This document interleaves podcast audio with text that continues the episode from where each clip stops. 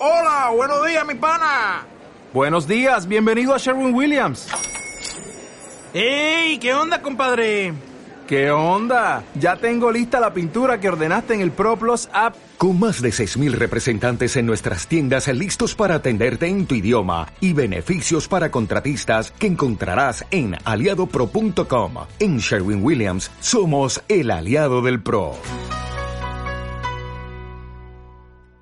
Buenos días amigos, un sábado más estamos aquí para darte lo mejor de nosotros mismos. Ya sabéis que este es el programa por excelencia dedicado al pensamiento positivo, la buena vida y los viajes.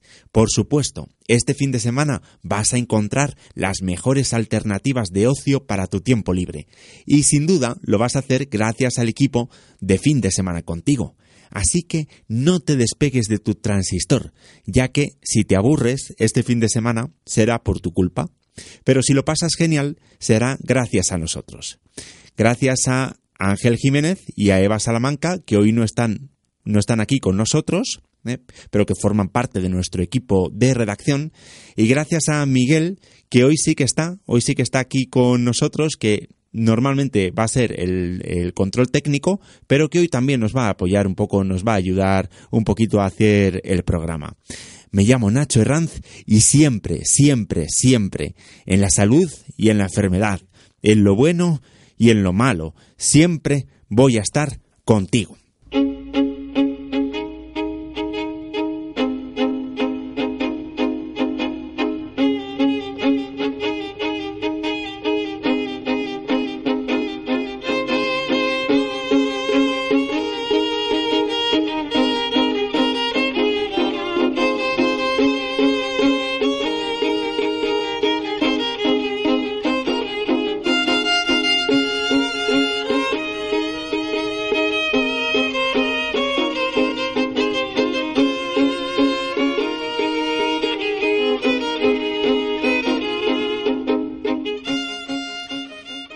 Estaremos contigo los fines de semana, consiguiendo que te lo pases muy bien, viajando a través de las ondas. Unas veces iremos hasta Pekín, otras veces lo haremos hasta los confines del universo y otras, pues nos quedaremos en Buitrago de Lozoya, como vamos a hacer hoy con su alcalde Ángel Martínez Herreros.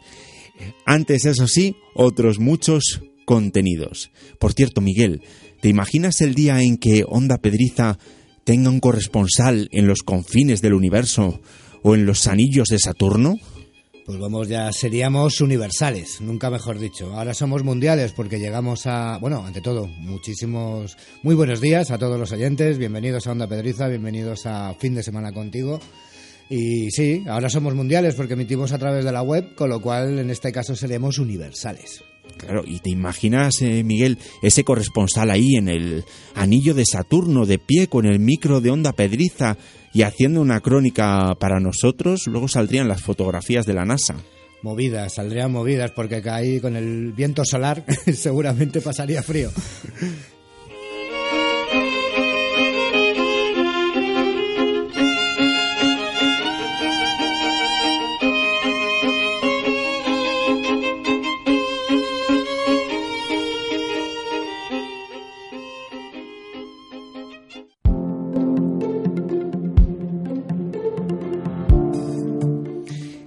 Pues no os preocupéis porque llegará, no te preocupes Miguel porque llegará el momento en que Onda Pedriza tenga su corresponsal en los anillos de Saturno. Pero lo que se nos va a echar encima ahora mismo es el sumario. De hecho es que ya la sintonía ya está arrasando con nosotros, esta sintonía arrolladora.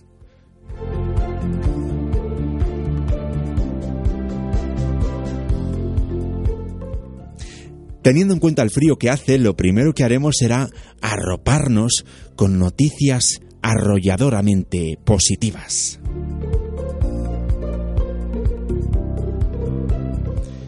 Después, algo muy adecuado para esta temporada de frío, ya que seguro que alguno ya tenéis síntomas de gripe o habéis pasado por algún proceso catarral. ¿Qué es mejor para esto? La miel, esta que nos encontramos en el lineal del supermercado, esa de la granja de San Fulgencio, de la granja de San Pancracio, de San Pito Pato, o, o es mejor quizás la miel de los productores ecológicos.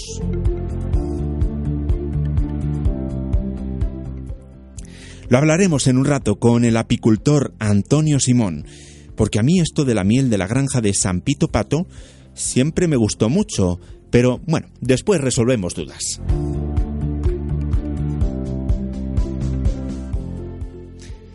De la mano de su alcalde, Ángel Martínez Herreros, viajaremos hasta Buitrago de Lozoya, sin duda uno de los pueblos más bonitos de la Comunidad de Madrid.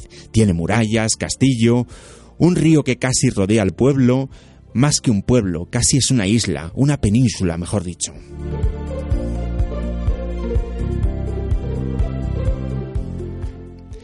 Terminaremos nuestro programa con una arrolladora agenda para hoy sábado, mañana domingo y nuestros afterwork futuros.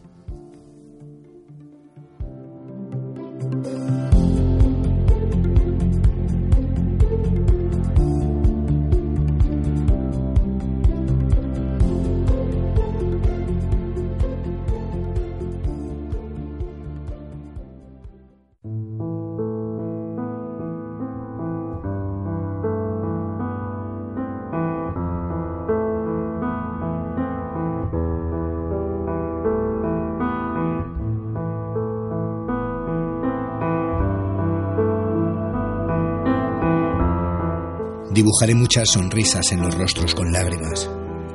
Voy a seguir creyendo, aun cuando la gente lamentablemente pierda la esperanza. Voy a seguir dando mucho amor, aunque otras personas siembren odio. Voy a seguir construyendo alrededor mío, aun cuando otros destruyan. Voy a seguir hablando de paz, aun en medio de una terrible guerra. Voy a seguir iluminando el camino, aun en medio de la oscuridad total. Y seguiré sembrando, aunque otras personas pisen la cosecha. Seguiré gritando al viento y al mundo aun cuando otros callen. Dibujaré muchas sonrisas en los rostros con lágrimas. Transmitiré alivio cuando vea que las personas tienen dolor. Y regalaré motivos de alegría allá donde vea que hay tristezas. Invitaré a caminar a cualquiera que decidió por su cuenta quedarse en un solo sitio.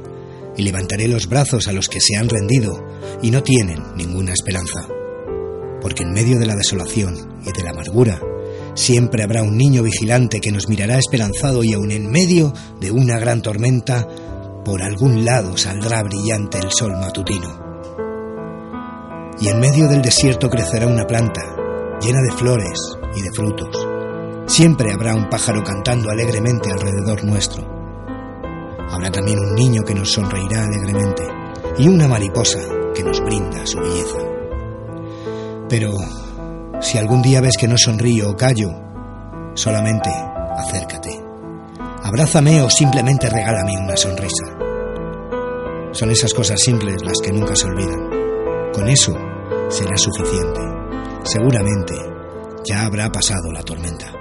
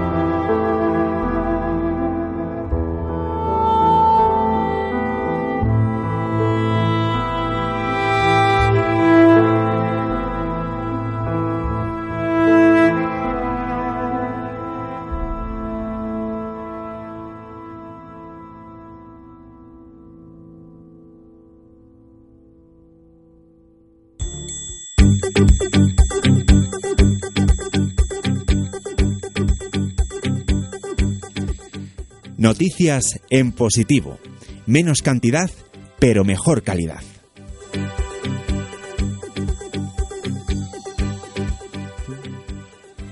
Pues esa es la conclusión positiva que podemos sacar de la, de la última recogida organizada por los bancos de alimentos en beneficio de aquellas familias más desfavorecidas. Eso sí, la Comunidad de Madrid ha sido una de las más generosas y en este caso sí que, perdón, ha habido récord, ya que se han recogido más de 2 millones eh, 800.000 kilos de alimentos, marcando en este caso récord, récord respecto a, a otros años anteriores. En el resto de España se han recogido 21 millones de kilos, mm, menos alimentos, pero estos han sido más nutritivos, mejor elaborados y por lo tanto más costosos.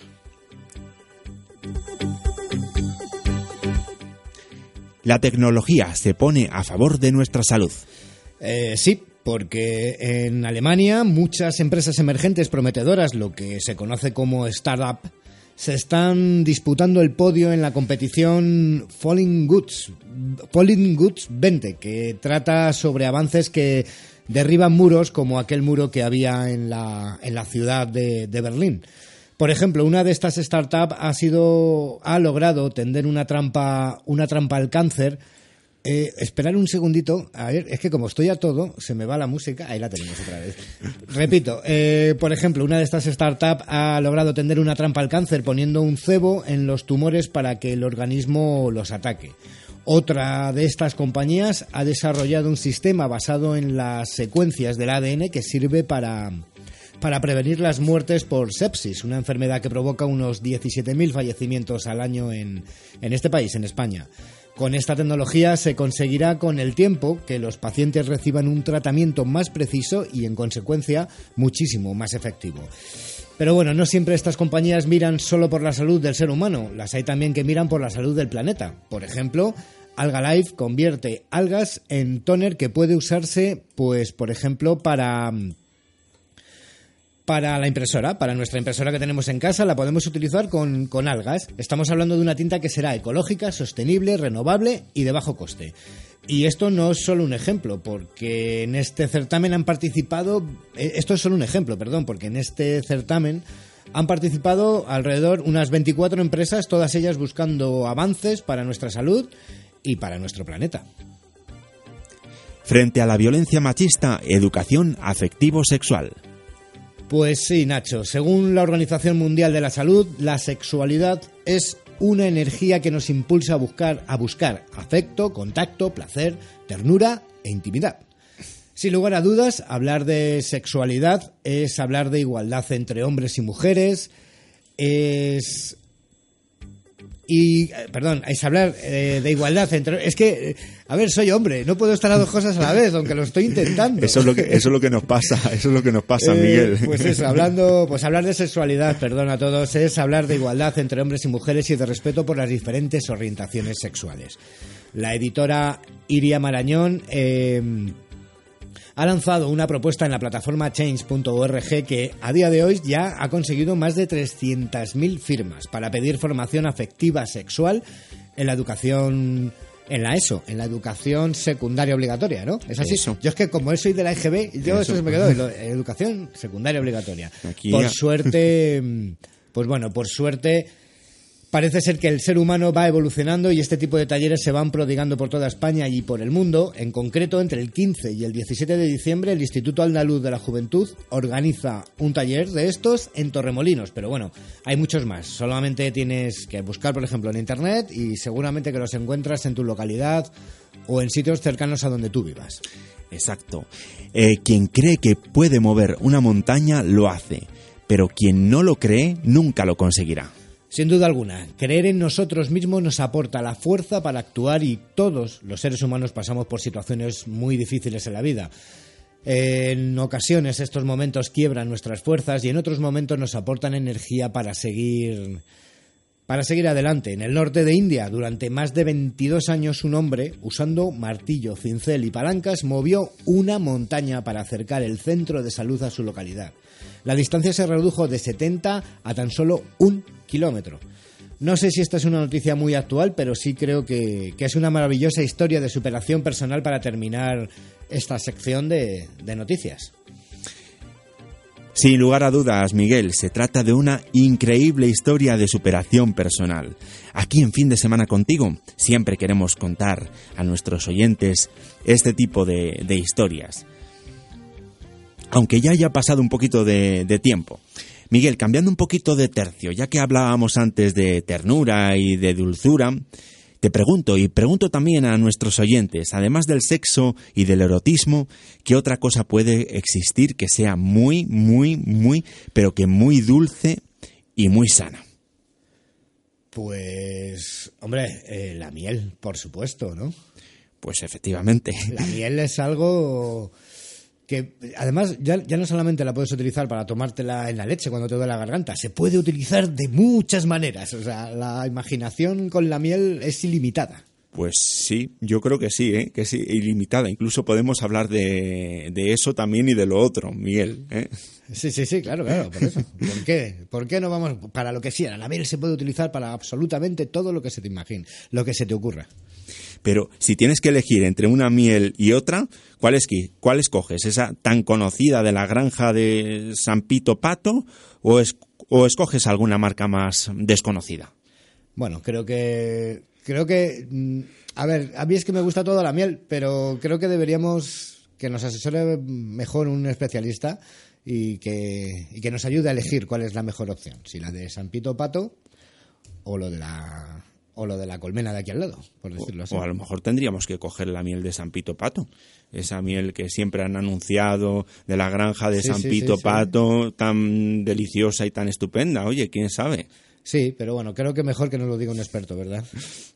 Pues si te parece, Miguel, si te parece, a ti que nos escuchas, oyente, pues vamos a hablar de unas mieles y de otras y de sus propiedades con un apicultor, con un experto, con Antonio Simón.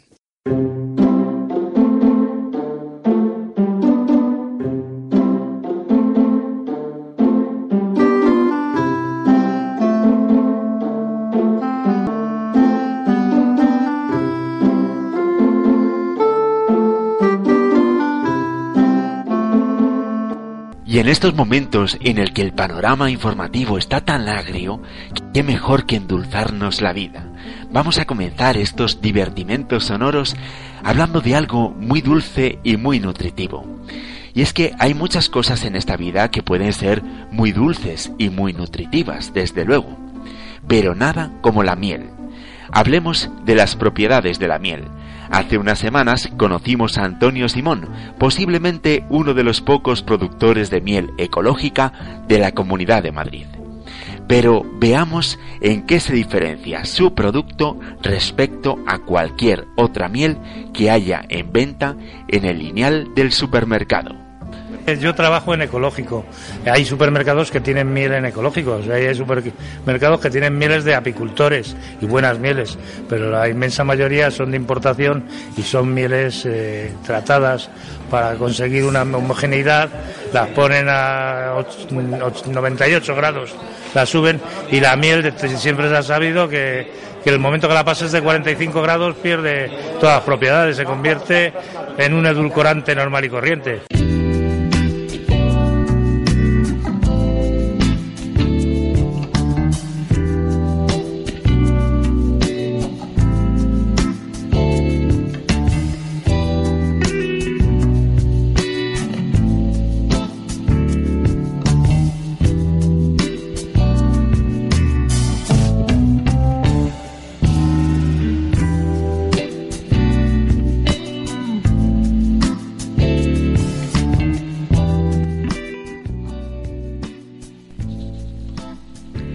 Miel pura no se le añade absolutamente nada. Está claro que cuando tienen que homogeneizar toda la miel para que la veamos siempre del mismo color y nos sepa siempre exactamente igual, pues se pierden casi todas las propiedades del producto.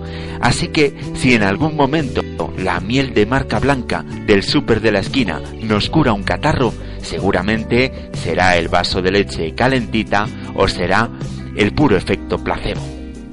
La miel ecológica tiene muchísimas vitaminas, además tiene también aminoácidos y una importante cantidad de antioxidantes. Eso sí, para muchas personas que sufren de obesidad no es muy recomendable. Pero sí que hay que aclarar que tiene muchas menos calorías que el azúcar. Una miel, la miel endulza el 30% más que el azúcar y con cantidad un 20% inferior al azúcar y, y edulcorar lo mismo.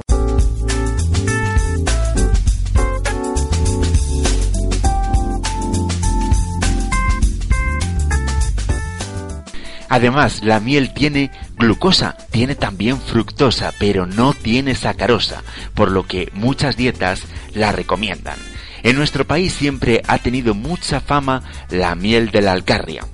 Pero en la Comunidad de Madrid también hay muy buenas abejas, muy buen polen y muy buenas colmenas. Y en concreto, la miel de Antonio Simón se recoge principalmente en Madrid y la podemos comprar en el pueblo de Coveña. De 9 a 2 se atiende al público y se vende. Mm, Si por las tardes sí estamos, pero eh, digo de 9 a 2 porque es cuando está la secretaria, que es su horario fijo. Y por las tardes podemos estar nosotros o no, pero allí se vende. En las tiendas de eh, el herbolario que hay, más tiendas, también tienen nuestros productos, pero además servimos a, a muchos a muchos herbolarios en Madrid y en España y servimos a, a otro tipo de tiendas.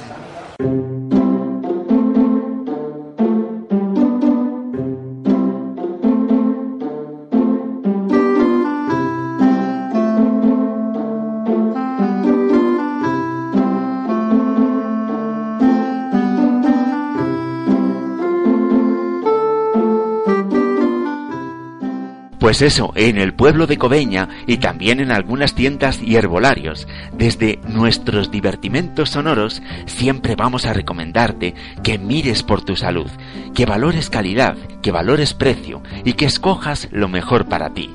Y sin duda alguna, la miel pura, la ecológica, con todas sus vitaminas, es mejor que la de supermercado. Así que a cuidarse bien este otoño y a disfrutar de la vida.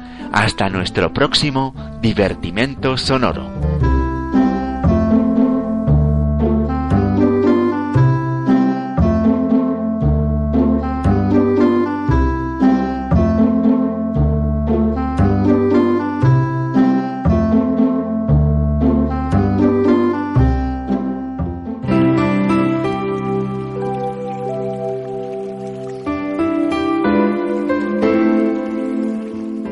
Pues nos vamos a continuación a uno de los rincones más bellos y con más historia de la Sierra del Guadarrama. Hoy nos vamos al único pueblo de la Comunidad de Madrid que conserva íntegro su recinto amurallado. Hablamos de Buitrago de Lozoya, pueblo muy castigado por guerras que mucho han marcado, pueblo que enamora con un paisaje encantado. Y hablamos de Buitrago con su alcalde, con Ángel Martínez Herreros. Buenos días, Ángel. Hola, muy buenos días, ¿cómo estáis? Pues estupendamente, aquí disfrutando de la radio y disfrutando también de las maravillas que, que, tiene tu pueblo, aunque no estamos en él, pero sí que estamos, sí que hemos ido hace, hace muy poquito, hace muy poquito tiempo. Pues Ángel. Sí, pues nada, yo os intentaré acercar, aunque sea un poco con, con la palabra, a lo que es Buitrago y que vuestros oyentes pues también puedan tener una referencia de, de cómo es este pueblo de la Sierra Norte de Madrid. Perfecto, Ángel. Pues de eso es de lo que de lo que se trata, precisamente. Dicen que las aguas del río Lozoya son las más aptas del, para el consumo humano de toda de toda España. Háblanos un poco, Ángel, de esa relación entre Buitrago y su río, el río Lozoya. Uf, bueno, pues precisamente eso. El agua es la seña de identidad de, de Buitrago, de la sierra en general. Pero bueno, refiriéndonos a Buitrago, hay, hay dos aspectos fundamentales, ¿no? Uno como, como ha vivido la propia población siempre el, el río y, y, en lo que el río se convirtió en determinado momento, ¿no? Que ya no es un río, sino más bien un pantano. O sea, realmente, uh -huh. si, hay, si alguien ve una foto de Buitrago, una foto que es relativamente famosa, ¿no? Porque se toma desde un alto que hay un, pequeño, unos canchos que hay al, al lado de Buitrago, verá que, sí. que, pues eso que es, es, un municipio rodeado por, por, un meandro de un río que lo protege naturalmente y, y, que la parte que de península digamos pues pues se protege con una con una muralla alta de, de bastante altura y, y, bastante potencia y que bastante imponente el, el, el, agua realmente es un poco la, la seña de identidad de, de Buitrago, de la sierra, y es su bendición y su maldición. O sea, es lo que le hace tan hermoso, lo que le caracteriza, lo que, lo que durante siglos ha, hace que sea pues, bueno, pues un asentamiento eh, estratégico en el, en el, paso del norte al sur, de, o sea, de, de, la, de la zona de la meseta al norte de, la península. Y por otro lado, pues claro, 6 millones de personas que están a 75 kilómetros en Madrid y toda su corona metropolitana, pues son muy dependientes de este agua. Y eso, pues, bueno, pues tiene sus consecuencias también, ¿no? Es, es una zona que se ha conservado muy salvaje, muy natural, eh, muy poco urbanizada, muy poco nada industrializada. Y bueno pues eh, eso ocasiona que, sea una zona de gran belleza, de grandes valores naturales, de grandes paisajes.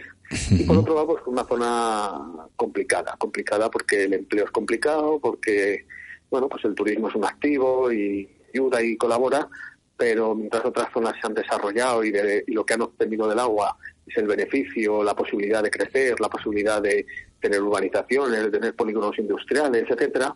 Aquí en la sierra lo que ha conllevado es pues eh, todo lo contrario. La calidad del agua es incompatible con el desarrollo humano y, y eso es algo que esperamos que tarde o temprano entienda la ciudad y entiendan los habitantes de la ciudad, de la corona metropolitana, que para que que para que se compense, digamos, el déficit natural que, tienen las ciudades y más si son, pues eso, de 6 millones de personas, que como es Madrid su corona metropolitana, pues tiene que haber unas zonas que se tienen que mantener y que para que se puedan mantener eh, hay, pues tiene que vivir gente, tienen que existir estos pequeños pueblos que están en, las faldas de las montañas y que, y que, claro, estamos en el siglo XXI, tienen que tener servicios y, y bueno, eso nos debe llevar a todos a reflexionar, ¿no? De, de cuál es el modelo de, sostenibilidad, es una palabra muy usada, muy y que yo creo que no se no se lleva a su, a su, a su esencia y a su verdadero sentido. Sí, efectivamente. Además es que es muy curioso porque hay muchísimo contraste entre algunas, eh, algunas ciudades que existen dentro de la Sierra de Guadarrama, como puede ser pues eh, Collado Villalba, Colmenar Viejo, pues contrastan mucho con, con, otras localidades como Buitrago, con Rascafría, como Madarcos, por ejemplo, que tienen una población muy inferior, mucho más pequeña.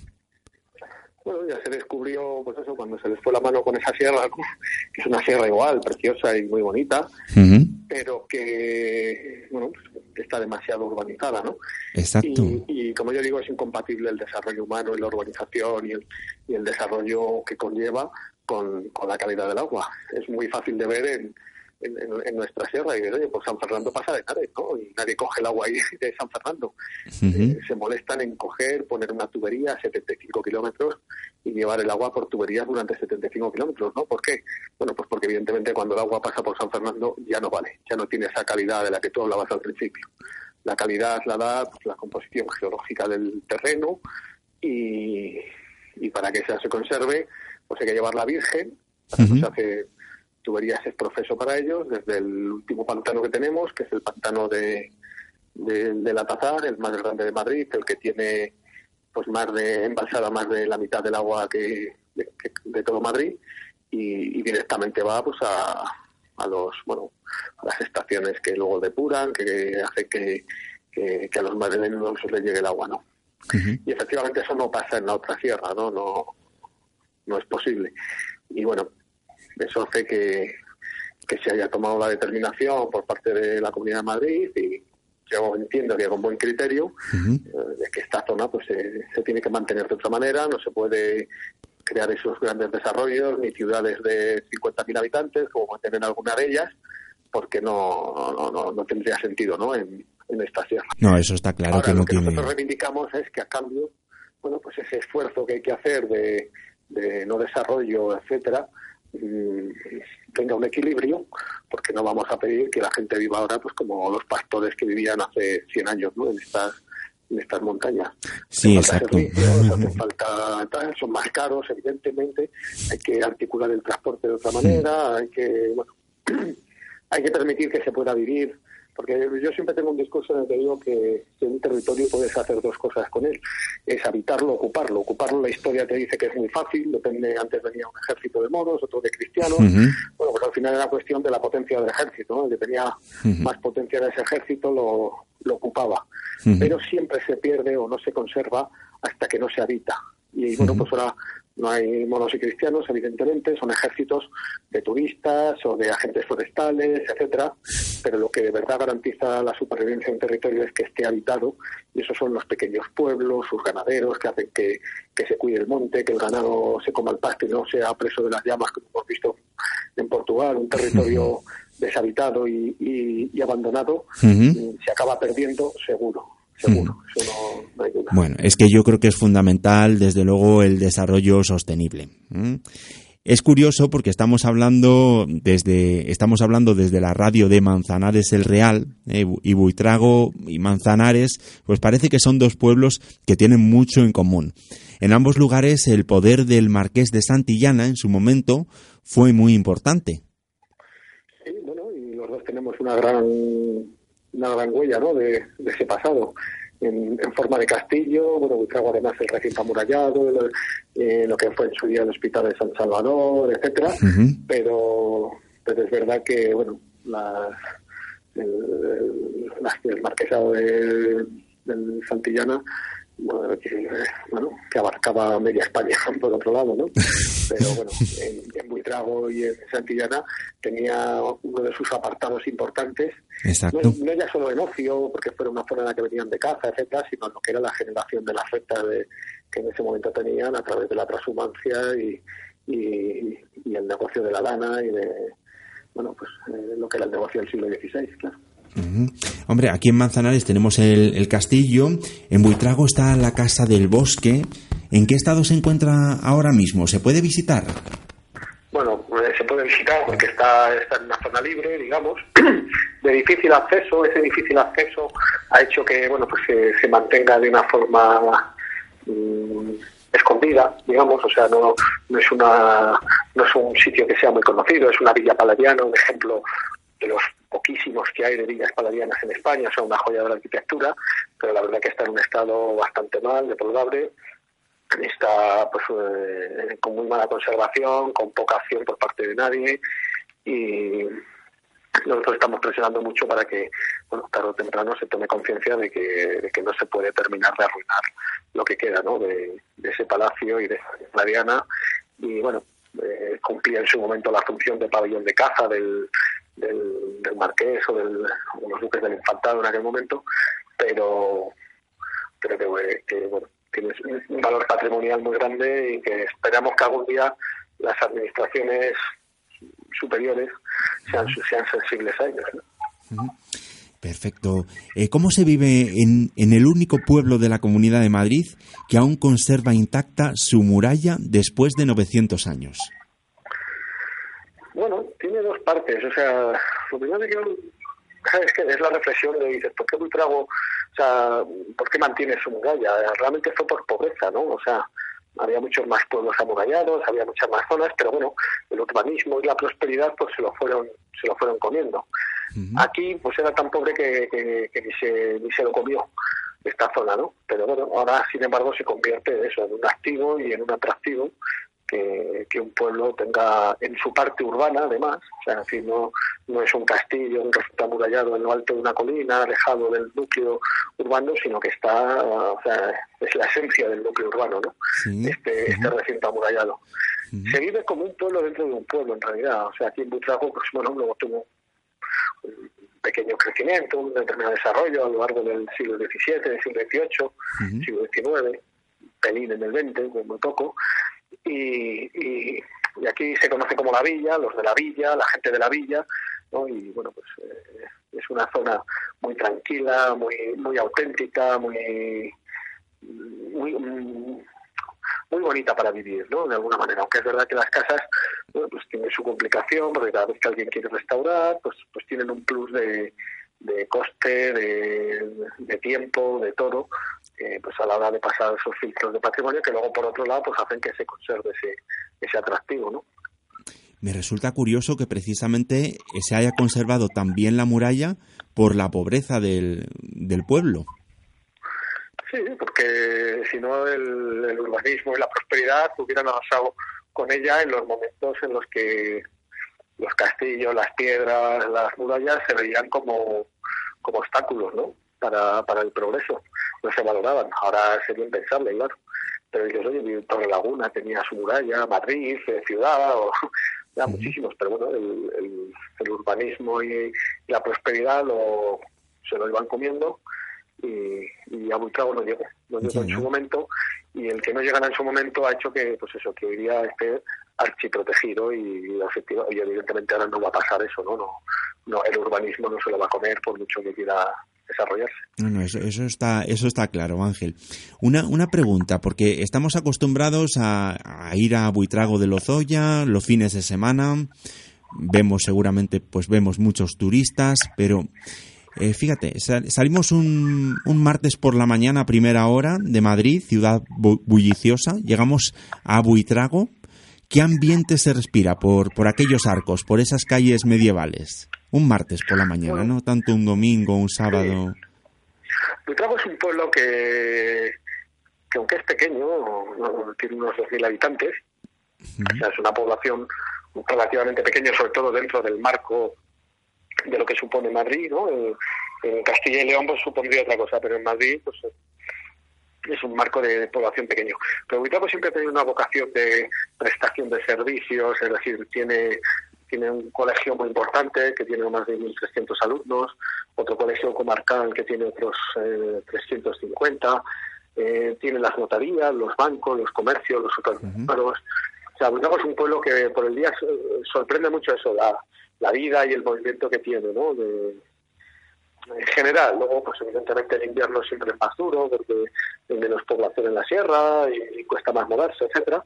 Pero, pero un martes por la mañana, Buitrago es un pueblo que tiene su. Luego las tardes son un poco más duras, aunque ya digo que los servicios, pues eso, como la escuela de música, tiene una escuela de música que al final es la referencia comarcal, donde los chavales de toda comarca pueden venir a estudiar música, uh -huh. con cerca de 380 alumnos, eh, tiene su servicio de biblioteca, su, bueno, y luego ya digo, mantiene esa vocación de, eh, porque habrá como 15 pueblos en torno, en un radio de acción de 10, 15 kilómetros a la redonda de un trago, cuyas poblaciones no superan los 300 habitantes, eh, sí. 400 habitantes, ¿no? Entonces son pueblos que, que, que, es muy difícil que puedan prestar ellos solos servicios y de alguna manera pues, los presta Buitrago y, y todos nos beneficiamos de ellos, ¿no? Toda la comarca. Así que es como una pequeña capital comarcal, entiendo. Sí, sí, uh -huh. efectivamente, sí. Bueno, me has comentado que Buitrago pues tiene todos los servicios e incluso creo que antiguamente pues eh, tuvo también un acueducto. ¿Es así?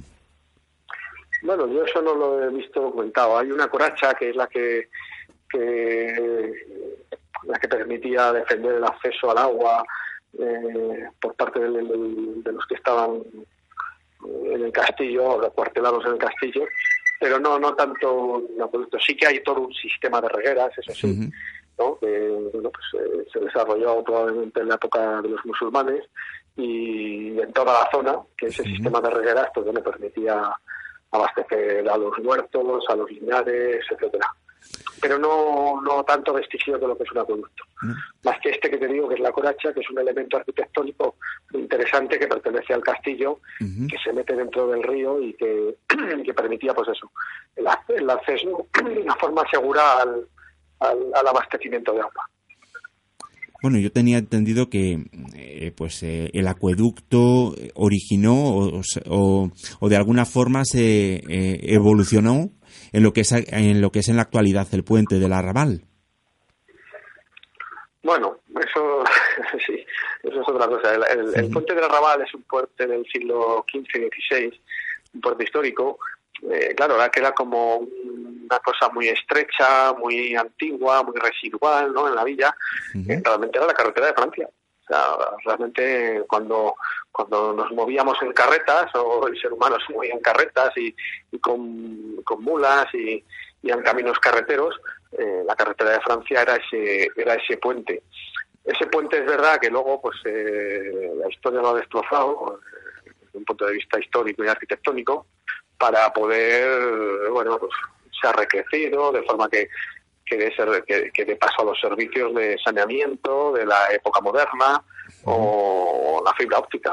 Por ese puente pasa la fibra óptica que da que sube en todo el norte de España, ¿no? Uh -huh. Pero bueno, eso ya son, son realmente cuestiones modernas, ¿no? Y, y ahora ese puente, pues eso, tiene una parte que parece acueducto, y realmente lo que saca de ahí son los servicios del pueblo de Buitrago a la depuradora que está próxima, etcétera, pero bueno, ya, digo que eso son más cuestiones de la época moderna. Como, como elemento antiguo del siglo XV era un puente, un puente precioso como, bueno, como no los que se hacían en, esa época y, que pertenecía a, la, a una de las principales arterias. Lo que pasa que ahora, claro, toda vez la autovía, un eje súper recto, lleno de viaductos, etcétera, ¿no? que es la, Nacional 1, la autovía, y en su momento pues pues era la, autovía del momento y atravesaba Buidrago y atravesaba este puente. Claro. Bueno, en todo caso, aparte de los de los puentes, del maravilloso entorno natural y de las murallas, si hay algo que llama la atención es la iglesia de Santa María y el castillo. Háblanos un poquito de estos dos monumentos, Ángel. Bueno, la iglesia de Santa María eh, tiene una historia muy peculiar gracias a un personaje, para mí el que fue el personaje, mm, o sea, si Buitrago tuvo dos personajes, uno fue el Marqués de Santillana y el otro fue eh, su párroco don Francisco. Un hombre que, bueno, falleció hace aproximadamente dos años. Eh, lo que hizo ese hombre es, casi imposible contar en, así en una entrevista rápida. un hombre que llegó a lo que en aquel momento era Sierra Pobre, cómo consiguió pues eso, crear esas escuelas que hoy albergan a mil y pico alumnos, eh, crear dos residencias, crear, eh, dar formación, dar empleo. Bueno, fue un verdadero dinamizador social de toda la sierra. Sí, ¿de qué, Las nuevas generaciones les cuesta más entenderlo, porque bueno, no lo ha vivido, pero la gente que tiene cierta edad y, y sabe cómo era la sierra de los años 50 y, cómo evolucionó gracias a su cura, bueno, pues eh, una de las principales obras que hizo ya en su parte final, digamos, donde se dedicó más a su labor pastoral, ¿no? Que era párroco, fue a recuperar la iglesia. Entonces, eh, como a través de unos, unas escuelas de oficio, donde daba cabida a los chavales eh, de alguna manera conflictivos, los que no querían estudiar, los que, los que si no se les hacía algo con ellos, pues podían tener un futuro un poco más complicado, etcétera. Bueno, pues como a esos chavales les dio oficios y, y todos esos chavales, eh, digamos que fueron restaurando la, la iglesia. Y la iglesia tiene, pues eso, un encanto y un sabor que, que es difícil de explicar, que ir, que hay que sentarse, seas creyente, no seas creyente, eso no, no, no tiene mucho que ver, pero, pero la realidad es que hay, un espíritu impregnado serio de, de, misticismo, eh, lo, que es, bueno, lo entiendo. gracias a, a la obra que hizo este hombre, donde incorporó elementos musulmanes, y incorporó elementos hebreos, incorporó elementos ortodoxos por circunstancias de la vida y, que convierten esta iglesia en algo único y especial. Eh, bueno, y que hay que ir sentarse en un banco para, para experimentarlo, ¿no? Sí, sí, lo entiendo perfectamente. Además, esto yo creo que es al margen de, las creencias, pues bueno, pues también hay que valorar pues eh, el trabajo que han hecho algunas personas, incluso también de la Iglesia, de la Iglesia Católica. Eso, eso hay que ponerlo también, eso hay que ponerlo también en, valor sin, sin duda, sin duda alguna. Precisamente también te quería comentar algo relacionado con, con esto, eh, ya que creo que Manzanares y Buitrago tenemos otra, otro, otra cosa en común, que es que en ambos municipios pues hay belenes vivientes con mucha tradición. Sí, el Belén Viviente que está declarado fiesta de interés turístico regional. Este año celebra su, su 30 aniversario y, bueno, pues, o sea, son muchos años. Es, es, es un evento sobre todo colectivo, ¿no? O sea, a mí me gusta muchísimo el, pensar eso. Es una cosa que no tiene nada que ver con el ayuntamiento, que el ayuntamiento evidentemente colabora, tiene muy buena relación con ellos, nos piden, pues oye, básicamente qué es pues que la que esté limpio aquí que se corte la calle allá que no sé qué que si alguna cosa algún medio material pero pero es algo que realmente hacen ellos no es un, evento colectivo de la población donde participan más de 200 personas. Y bueno este este Belén atrae cerca de 20.000 personas cada año en las cuatro representaciones que hace. En, este año, pues eso, el día 16, el día 17, el día 23, el día 30. y, aunque coincide normalmente pues con épocas de mucho frío, los actores tienen que pasar sin moverse durante casi dos horas, eh, pues, soportar temperaturas de bajo cero, de 5 grados bajo cero, 7 grados bajo cero. Pero al final es un evento colectivo donde la gente del pueblo quiere ofrecer a todos los que vienen, pues eso, lo mejor, ¿no? De un pueblo que es la participación social y de, la gente en, intentar dar esa cara amable de, lo que es un, pueblo como Buitrago pues animamos a todos nuestros oyentes a que visiten Buitrago, a que visiten especialmente ese Belén viviente, especialmente los días 26 y 30, porque los días 16 y 17 coincide con el Belén viviente que se va a hacer en Manzanares el Real. Entonces, nuestros oyentes que se queden en Manzanares el Real los días 16 y 17 y que vayan a Buitrago de Lozoya los días 26 y, 30. Eh, de todas formas, también considero que algo que sorprende muchísimo de Buitrago de Lozoya es que haya un museo dedicado a Pablo Picasso. Cuéntanos, Ángel, ¿de dónde viene esa relación entre Buitrago y Picasso? Eso sí que es una, bueno, una verdadera rareza, ¿no? Que, que un pueblo del tamaño de Buitrago un museo que también lleva 35 años, o sea que no, no es un museo que se haya creado ahora, no es un homenaje a Picasso en el sentido de, bueno, pues eh, por lo que fuera se hizo un homenaje a Picasso, dice, no, aquí alberga más de 60 obras de Pablo Picasso. Y, bueno, pues eh, evidentemente museos que tengan obra eh, de Picasso, pues bueno, hay unos cuantos en el planeta y casi todos de grandes capitales europeas o bueno, Nueva York, etcétera, eh, pero que, en Madrid, bueno, en, todo el mundo, que haya un gran museo es París, el, siguiente es Barcelona, eh, luego está Málaga, y el siguiente es Buitrago, ¿no? Que haya un museo dedicado a Picasso con, con, obras tan, además tan de especialista, ¿no? Tan personales.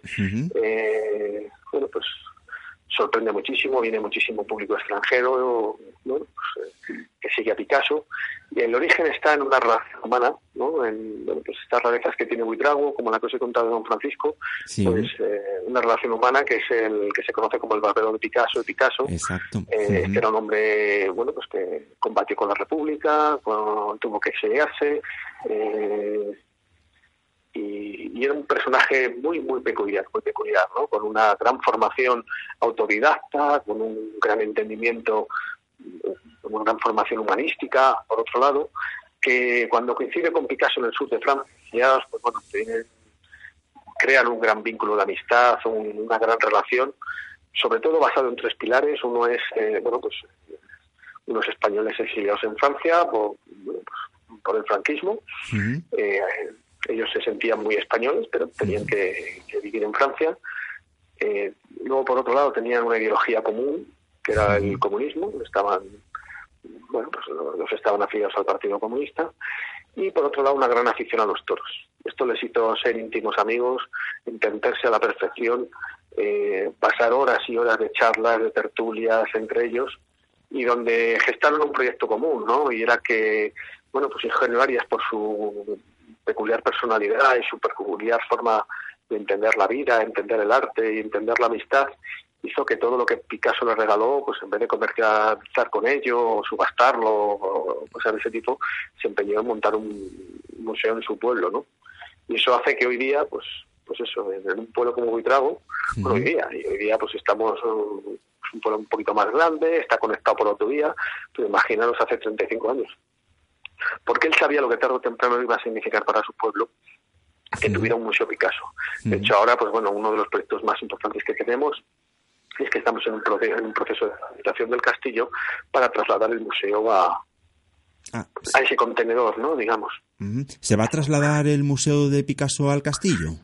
Sí, ese es un proyecto en el que estamos trabajando, en el que estamos ya rehabilitando, haciendo la primera fase, que es la rehabilitación de las estructuras del castillo, etcétera, y, cuyo horizonte será, esperamos, en dos, tres años, poder trasladar y ampliar, porque además Buitrago tiene una oportunidad y ese que es muy difícil de tener también, que es ampliar las obras de Picasso y, exponerlas y que sea, bueno, pues eh, objeto de, de tener un centro además de investigación por la cantidad de libros y donaciones y, obra muy peculiar que tenemos, pues de, disfrute de, y de atracción y de creación de, riqueza en un entorno como, como la Sierra Norte. Perfecto, así, así que entiendo que dentro de dos o tres años, pues aparte de volver a disfrutar del castillo de Buitrago, vamos a tener también ahí el, el, museo, con lo cual yo creo que eso le va a dar también muchísima, muchísima vida al pueblo. Entendemos que se, bueno, es una de las de las oportunidades por las que queremos apostar de futuro. Perfecto, muy bien. Pues Ángel, muchísimas gracias por atender nuestras preguntas y por acercarnos a este lugar tan bello, Buitrago de Lozoya. Madre mía, cuánta belleza hay por esta zona. Manzanares el Real, el Escorial, Buitrago, Guadarrama, Rascafría. Podríamos estar horas mencionando localidades bonitas de esta sierra de Guadarrama. Vale, muchas gracias a vosotros. Buen fin de semana y felices fiestas. Igualmente para todos. Gracias.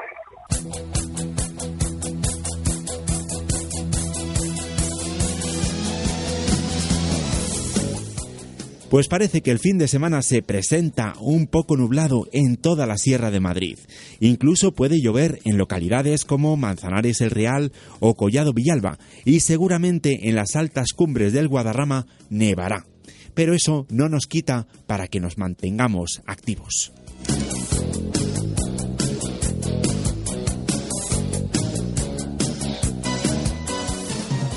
Por ejemplo, hoy sábado en Collado Mediano no podemos perdernos el tributo a Antonio Vega con alguno de sus compañeros más cercanos, a las 8 de la tarde, en el Teatro Municipal y pagando tan solo 5 euros.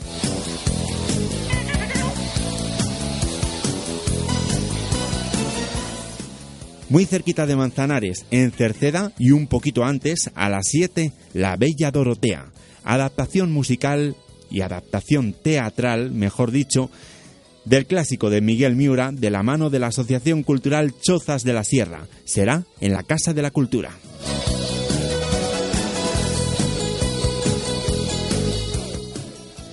Y para este domingo, si el tiempo acompaña, por favor, que llueva, pero pero que llueva por la noche, ruta familiar entre Cerceda y El Boalo.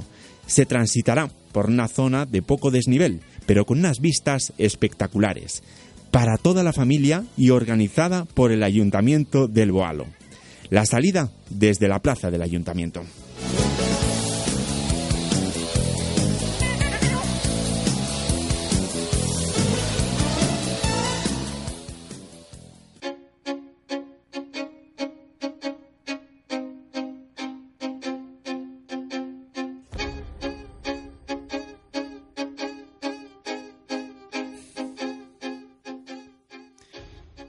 Pues amigos, esto ha sido todo por hoy.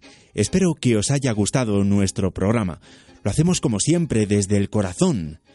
Y lo hemos hecho en esta ocasión Nacho Herranz, quien te habla, y Miguel Cerrada desde el control técnico y que hoy también nos ha apoyado un poquito. La semana que viene seguimos viajando por nuestra querida sierra. Nos iremos hasta el pueblo de Guadarrama. Te recuerdo nuestro correo electrónico fds contigo arroba viajerosibéricos.es. Te lo repito, F, F de Francia, D de Dinamarca, S de Segovia, contigo arroba viajerosibéricos.es. FDS contigo arroba viajerosibéricos.es. Feliz salida y entrada de semana. Ya me despido. Hasta el próximo sábado.